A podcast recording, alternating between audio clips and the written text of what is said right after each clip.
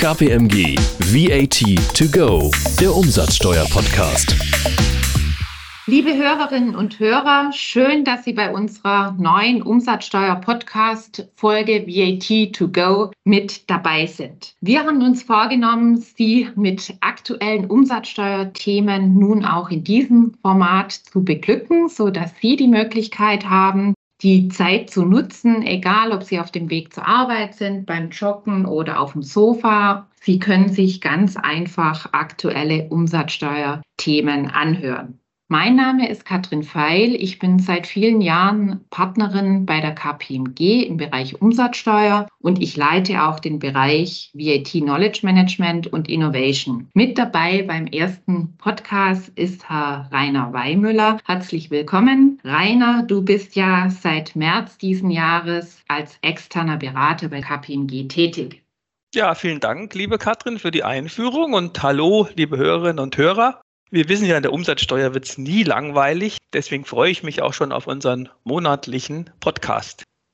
Ja, also mit dir wird es ganz bestimmt nicht langweilig, weil du warst ja auch viele Jahre Vorsitzender Richter hier beim Finanzgericht in München und bist nie um eine spannende Geschichte verlegen, hast immer etwas parat. Lass uns gleich loslegen. Bei unserer Premiere geht es ja direkt voll zur Sache. Wir haben uns ja vorgenommen, das Thema Reihengeschäfte für heute und damit verbunden natürlich Lieferketten. Dazu gibt es ja ein umfangreiches BMF-Schreiben vom 25. April diesen Jahres, das wir natürlich jetzt nicht in Gänze besprechen können, aber so ein paar wichtige Punkte werden wir rausgreifen und da gibt es ja auch die ein oder andere Überraschung nicht nur im negativen Sinn, auch durchaus positive Botschaften und insbesondere die Chance ist damit auch beinhaltet, mit weißer Weste in die Zukunft zu starten und die Vergangenheit zu bewältigen. Ja, Katrin, du gibst mir das Stichwort apropos weiße Weste. Ich wollte nämlich mir neulich in der Innenstadt einen Anzug kaufen und habe gedacht, ich mache mich schick für die Jahrestagung bei der KPMG und suche mir ein schönes Blau, so wie bei KPMG. Habe dann auch einen Händler gefunden und einen Anzug. Allerdings hat der den Anzug nicht in meiner Größe gehabt. Dann habe ich gesagt, na, kann er mir den nicht bestellen? Und da hat er sofort eingeschlagen und gesagt, ja, ich bestelle das beim italienischen Hersteller. Kein Problem und schick's Ihnen dann zu Ihnen nach Hause. Ja, da ist mir gleich beim Einkaufen das Thema Reingeschäft doch unter die Nase gekommen. Ne? Eine Warenbewegung mit zwei Lieferbeziehungen. Ja, tatsächlich. Das ist ja ein klassisches Reihengeschäft, was du da im Alltag bewirkt hast. Der Hersteller A verkauft an den Händler B und dieser wiederum an dich als Kunde C, wobei die Ware direkt transportiert wird von A an C. Und was oft vergessen wird in der Praxis, tatsächlich kann ja auch ein privater Endkunde ein Kunde sein im Reihengeschäft. Es liegt trotzdem ein Reihengeschäft vor. Ja, da haben wir sogar extra einen Abschnitt im Umsatzsteueranwendungserlass. Man soll es gar nicht glauben. Aber natürlich sind wichtiger die Reingeschäfte, wo wir drei Unternehmer haben, den A, den B und den C. Da haben wir ja auch eine extra Regelung für, für die drei Unternehmen, Abschnitt 3.14 im Umsatzsteueranwendungserlass, wer es mal nachlesen will. Also wenn ich mir zum Beispiel jetzt einen Laptop gekauft hätte für meine unternehmerische Nutzung und der Hersteller, der Bekannte, der würde in Irland sitzen, dann hätten wir das klassische Reingeschäft. Ne? Und das ist das, was im Paragraph 3 Absatz 6a des Umsatzsteuergesetzes geregelt ist, für die, die es mal nachlesen wollen. Ja, und tatsächlich der Paragraph 3 Absatz 6a Umsatzsteuergesetz ist ja auch schon vor einiger Zeit, nämlich zum 1. Januar 2020 geändert worden durch die sogenannten Quick Fixes der EU. Und immerhin über drei Jahre später kommt jetzt das passende BMF-Schreiben dazu von der Finanzverwaltung. Entscheidend beim Reihengeschäft ist ja immer, welche von diesen Lieferungen kann denn nun steuerfrei sein? Also welches ist die steuerbefreite innergemeinschaftliche Lieferung oder Ausfuhrlieferung? Weil das kann nur eine Lieferung sein in der ganzen Reihe. Und zwar ist es diejenige, der eben die Versendung oder Beförderung zugeordnet wird und dementsprechend heißt sie eben auch bewegte Lieferung. Nur die kann steuerfrei sein. Alle anderen ruhenden Lieferungen sind umsatzsteuerpflichtig.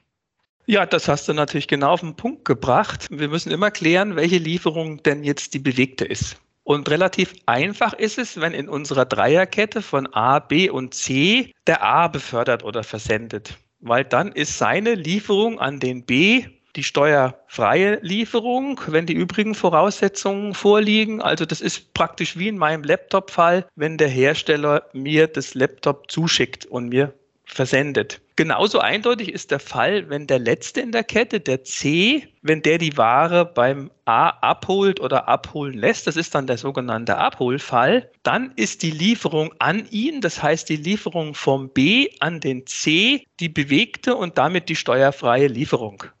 Unser Problemkind ist allerdings der, der in der Mitte sitzt, ne? der B. Weil der B ist auf der einen Seite der Abnehmer von dem A und auf der anderen Seite der Lieferant vom C. Das ist so ein Januskopf, ne? Der kann beides sein und deswegen muss man den genauer beurteilen. Bevor wir dazu kommen, müssen wir aber, glaube ich, nochmal Grundsätzliches klären. Wie bestimme ich denn die Transportverantwortlichkeit? Auf was muss ich da achten? Und auch die Begriffe Beförderung oder Versendung, die wir jetzt schon verwendet haben. Befördern ist der einfache Fall, weil das ist, kann man sich einfach vorstellen, das ist, wenn ich selbst die Ware transportiere, also mit eigenem LKW. Da weiß man auch grundsätzlich dann, wenn man das selbst macht, dass man es getan hat. Die spannende Frage ist aber, was ist die Versendung? Versendung habe ich immer dann, wenn ich einen beauftragten Dritten einschalte. Also klassischerweise den Spediteur. Und da ist ja dann die Frage, wann ist mir da die Transportverantwortlichkeit zuzurechnen? Entscheidend ist da, und das war es in der Vergangenheit schon und ist so geblieben, wer hat den Auftrag erteilt an den selbstständigen Beauftragten, wer handelt hier zivilrechtlich in eigenem Namen für eigene Rechnung und schließt den Vertrag mit dem Spediteur. Nicht entscheidend sind die Incoterms. Auch das ist ja in der Praxis oft ein Thema. Die Incoterms, welche Rolle spielen die? Die sind grundsätzlich nicht entscheidend, sondern es kommt auf den Vertragsabschluss an. Allerdings nichts ohne Ausnahme. Die Finanzverwaltung lässt auch hier, lieber Rainer, ja eine Ausnahme, wenn ich das richtig gesehen habe, zu. Ja, das stimmt. Die Verwaltung hat noch eine andere Idee. Die sagt, es kommt nicht nur auf die Auftragserteilung an im eigenen Namen, sondern man kann den Auftrag auch auf fremde Rechnung, kann ja zum Beispiel im Konzern vorkommen, erteilen. Und dazu kommen muss noch, dass der Rechnungsempfänger auch noch die Gefahr des zufälligen Untergangs des Gegenstands während des Transports tragen muss. Also da muss man noch eine Regelung für treffen. Wie ist denn das, wenn die Ware transportiert wird und unterwegs passiert ein Unfall, die Ware geht kaputt? Die Regelung muss auch noch getroffen sein. Das heißt, wir sind da jetzt nicht mehr bei der bloßen Auftragserteilung, sondern Rechnung im fremden Namen und der zufällige Untergang, der muss noch dazukommen. Das scheint mir doch alles viel schwieriger zu sein als die bloße Auftragserteilung bei der Beförderung oder Versendung. Also ich mag schon, da wird es wieder komplex. Also am einfachsten ist, man bleibt bei der Spediteursbeauftragung und stellt hier auf den zivilrechtlich geschlossenen Vertrag ab. Aber zurück zu unserem Problemfall, den wir vorher schon angerissen haben, den Zwischenhändler. Wie ist es denn jetzt beim Zwischenhändler? Wie weiß ich, in welcher Funktion dieser Zwischenhändler jetzt hier die Beauftragung vornimmt? Ja, der Grundsatz ist, ich habe schon mal gesagt, der Zwischenhändler ist der B, der ist in der Mitte der Kette. Und da muss man ja irgendeine Regelung dafür haben und die haben wir. Man sagt, der Grundsatz ist die, dass die Lieferung vom A an den B die bewegte Lieferung darstellt. Also immer die Lieferung an den Zwischenhändler. Das steht übrigens auch so im Artikel 36a der Mehrwertsteuersystemrichtlinie. Das ist die einzige Vorschrift, die in der Mehrwertsteuersystemrichtlinie zum Reihengeschäft ergangen ist, und zwar nur zum Zwischenhändler. Und da heißt es, er ist grundsätzlich der Abnehmer des A, er kann aber selber auch zum Lieferanten für seinen Kunden C werden. Dann muss er dem A die UST-ID-Nummer des Abgangsmitgliedstaats geben. Also der mittlere muss dann schauen, wo geht denn die Ware los? Und da braucht er die USDD-Nummer, dann dreht er die Lieferung und kann selber der Lieferant für seinen Kunden werden. Also es ist relativ komplex.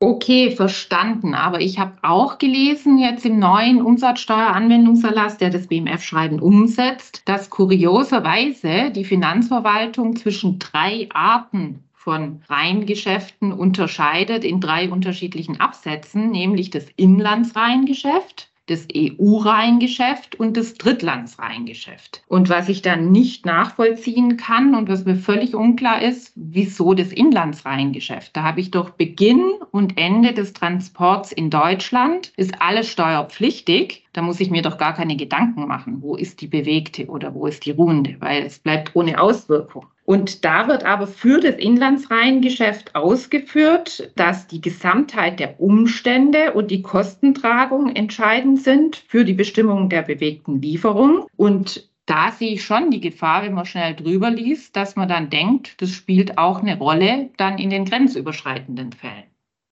Ja, also da hast du völlig recht wenn man den Umsatzsteueranwendungserlass sich anschaut, dann bleibt man vielleicht da hängen, wo man gar nicht hängen bleiben soll, nämlich beim innerdeutschen Reihengeschäft. Aber man muss dann halt weiterlesen. Wie heißt es so schön, der gute Jurist liest weiter und zwar im Abschnitt 3.14 Absatz 10. Da findet sich dann die Regelung für die EU-Reihengeschäfte. Also bitte immer neben dem Absatz 9, der nur fürs deutsche Reihengeschäft gilt, weiterlesen, Absatz 10. Und da haben wir dann das wieder, was ich gerade gesagt habe, was auch in der Mehrwertsteuersystemrichtlinie drin steht. Der Zwischenhändler, der B, kann seine Liefereigenschaft nur damit nachweisen, dass er bis zum Beginn der Beförderung oder Versendung die USTI-D-Nummer des Abgangsmitgliedstaats dem A mitteilt.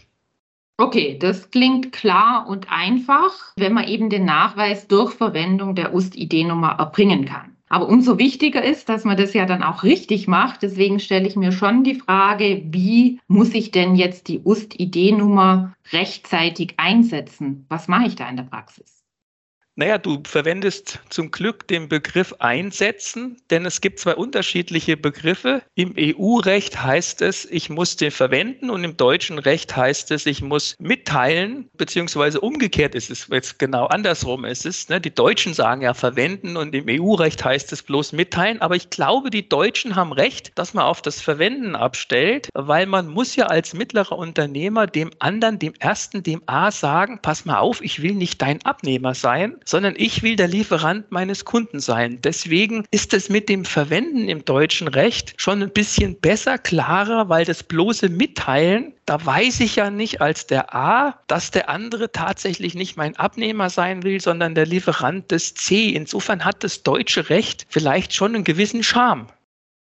Okay, verstanden. Das heißt, man muss also die Prozesse anpassen im Unternehmen und die Steuerfindung. Und bei der Umsatzsteuer sind ja immer viele Abteilungen involviert, den Einkauf, Vertrieb, Legal, Logistik entsprechend sensibilisieren um festzulegen, wie möchte man das Reingeschäft jetzt abbilden und um sicherzustellen, dass das funktioniert. Möchte ich nämlich als Zwischenhändler eben die steuerfreie Lieferung bei mir haben, an meinen Kunden, dann muss ich das bereits in den Vertrag mit dem Lieferanten aufnehmen oder eben auch in die entsprechende Purchase Order. Und zwar nicht nur, dass ich die UST-ID-Nummer da mit aufnehme, sondern explizit auch kundtue, ich möchte hier als Lieferer auftreten und die Steuerbefreiung in Anspruch nehmen. Es reicht auch, dass ich das praktisch schon für zukünftige Lieferungen einmal festlege. Also das sieht die Finanzverwaltung durchaus als Möglichkeit an, dass ich das für die Zukunft sicherstellen kann. Was nicht reicht, ist ja, wenn einfach die UST-ID-Nummer formularmäßig im Briefkopf, wie es ja oft der Fall ist, eingedruckt. Das ist also keine Verwendung in diesem Sinne, kein positives Tun.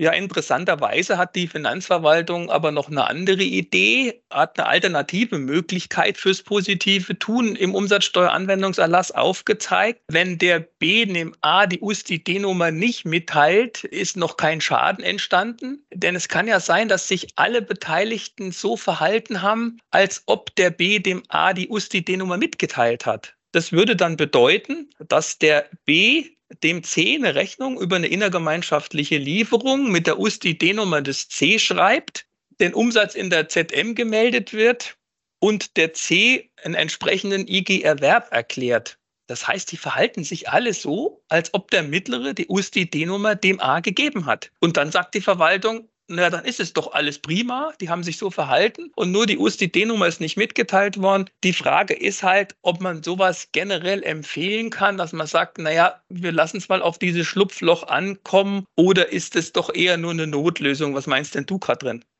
Ja, das halte ich tatsächlich auch für problematisch, weil ich meine, da läuft ja die gesamte Abstimmung zwischen dem B und dem C. Der A bekommt im Zweifel gar nichts davon mit, was die miteinander ausmachen, wie die abrechnen, was die für Meldungen vornehmen. Und der A denkt dann, die Vermutung gilt, wenn der Zwischenhändler den Spediteur beauftragt und fakturiert auch eine steuerfreie innergemeinschaftliche Lieferung. Und dann haben wir zwei steuerfreie Lieferungen und dann beginnen die Probleme. Also würde ich jetzt eher mal als absolute Notfalllösung und Notfallargumentationsmöglichkeit sehen. Ich glaube, besser und wichtig ist, dass transparent agiert wird in der Lieferkette und dass von vornherein klare Standards gesetzt werden und richtig deutlich dokumentiert wird damit ist man auf der sicheren Seite.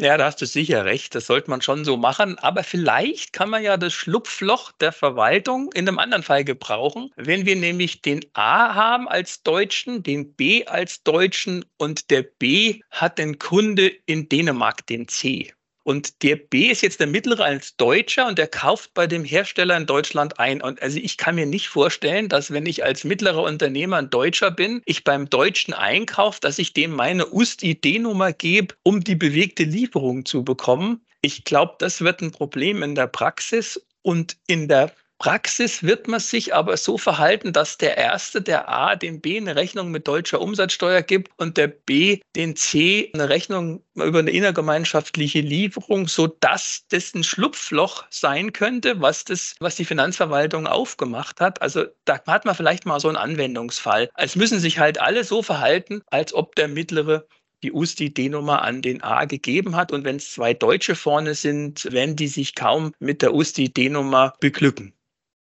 Ja, da hast du natürlich recht. Den Fall hat man in der Praxis tatsächlich, glaube ich, nicht auf dem Schirm. Deswegen nochmal der Hinweis an Sie, liebe Hörerinnen und Hörer hier, auch wenn zwei Deutsche am Anfang der Kette sind, aktiv die UST-ID-Nummer verwenden, weil Problem ist ja ganz einfach. Der Zwischenhändler bekommt sonst womöglich Schwierigkeiten damit, dass er seine Lieferung steuerfrei behandeln kann. Er müsste sich in unserem Beispiel in Dänemark umsatzsteuerlich registrieren lassen und womöglich bekommt er noch den Vorsteuerabzug aus seiner Eingangsrechnung vom A in Deutschland versagt. Ja, das sind heftige Konsequenzen. Also ich meine, der Anlass ist da, dass man sich jetzt mit den Details beschäftigt im Reingeschäft. Es sind ja doch einige Neuerungen da. Das eine oder andere haben wir jetzt schon zusammen erarbeitet. Aber die Frage ist natürlich, das BMF-Schreiben kommt jetzt im Jahr 2023 und die Quick Fixes, die Neuregelung gibt es seit 2020. Was passiert denn jetzt eigentlich mit den ganzen offenen Fällen, die noch bei der Betriebsprüfung sind oder noch beim Finanzamt liegen? Da habe ich gelesen am Ende des BMF-Schreibens, liebe Katrin, dass das BMF-Schreiben in allen offenen Fällen anzuwenden ist. Was heißt denn das? Heißt es, dass man es unterschiedslos anwenden muss oder ist es nur die halbe Wahrheit? Was meinst du denn? Ja, das ist richtig. Das BMF zeigt sich aber tatsächlich, Gott sei Dank, und das ist, glaube ich, eine super Nachricht und eine tolle Botschaft zum Schluss, sehr großzügig in der Anwendungsregelung. Das BMF hat verfügt und diese weite Auslegung ist uns auch bestätigt worden in, in dem einen oder anderen Gespräch mit der Finanzverwaltung, hat verfügt, dass es bis zur Veröffentlichung des Schreibens nicht beanstandet wird, wenn die Zuweisung der Transportverantwortlichkeit einvernehmlich abweichend von den neuen Regelungen in der Vergangenheit bestimmt worden ist. Sprich, wenn ich in der Vergangenheit die bewegte und die ruhende Lieferung einvernehmlich durch die ganze Kette einvernehmlich falsch sozusagen behandelt habe, dann wird es nicht beanstandet. Muss natürlich entsprechend dokumentiert sein, dass es einvernehmlich erfolgt ist und ich nicht plötzlich zwei steuerfreie Lieferungen hatte. In der Literatur und in der allgemeinen Diskussion wird das in der Form aber so nicht behandelt. Deswegen wollten wir noch mal ganz explizit auf diese Regelung hinweisen. Die ist sehr wichtig. Ja, mich wundert auch, dass das so wenig in der Diskussion ist. Denn wann ist die deutsche Finanzverwaltung mal so großzügig, dass sie im Grunde genommen die Altfälle mit einem kleinen Federstrich begradigt? Also wir haben jetzt einmalig die Möglichkeit, ohne negative Konsequenzen für die Vergangenheit die Reihengeschäfte positiv zu erledigen. Und für die Zukunft muss man natürlich das BMF-Schreiben beachten, denn ab 25. April ist ja dann Schluss mit dieser Regelung für die alten Fälle. Da muss man dann gut vom Staat her weggehen und sich neu aufstellen. Ja, das ist wirklich eine einmalige Chance. Jetzt bietet sich natürlich an, zum Beispiel durch eine Massendatenanalyse eine Bestandsaufnahme zu machen. Welche Konstellation habe ich denn im Unternehmen an Reihengeschäften? Was kommt vor? Und sind die im Einklang mit dem BMF-Schreiben und sind die umsatzsteuerlich korrekt abgebildet? Also insofern kann man jetzt hier eingreifen ohne negative Konsequenzen. So, mit dieser positiven Botschaft möchten wir es auch für heute bewenden lassen. Vielen Dank an alle Hörerinnen und Hörer. Ich darf noch ganz kurz hinweisen auf unseren VAT-Newsletter, in dem wir ganz ausführlich dieses und viele andere Themen besprechen. Sie können sich unter dem beigefügten Link kostenlos hierfür registrieren lassen. Und dann gibt es auch schon Ende Juli die neue Folge von VAT to go. Ja, und auch von mir aus vielen Dank an alle, die uns zugehört haben. Hat mich gefreut, liebe Katrin, den Podcast mit dir für unsere Hörerinnen und Hörer zu machen. Freue mich schon aufs nächste Mal, ganz ehrlich. Ja, wir hoffen, es hat Ihnen gefallen. Abonnieren Sie gerne unseren Kanal KPMG on Air, um keine Folge zu verpassen. Wir freuen uns auf Ihr Feedback, Anregungen, gerne auch Lob natürlich, unter meiner E-Mail-Adresse kfile.kpmg.com. Bis zur nächsten Ausgabe VAT to go, Ihrem neuen Umsatzsteuer-Podcast von KPMG. Alles Gute für Sie und bis zum nächsten Mal. Tschüss. KPMG VAT to go, der Umsatzsteuer-Podcast.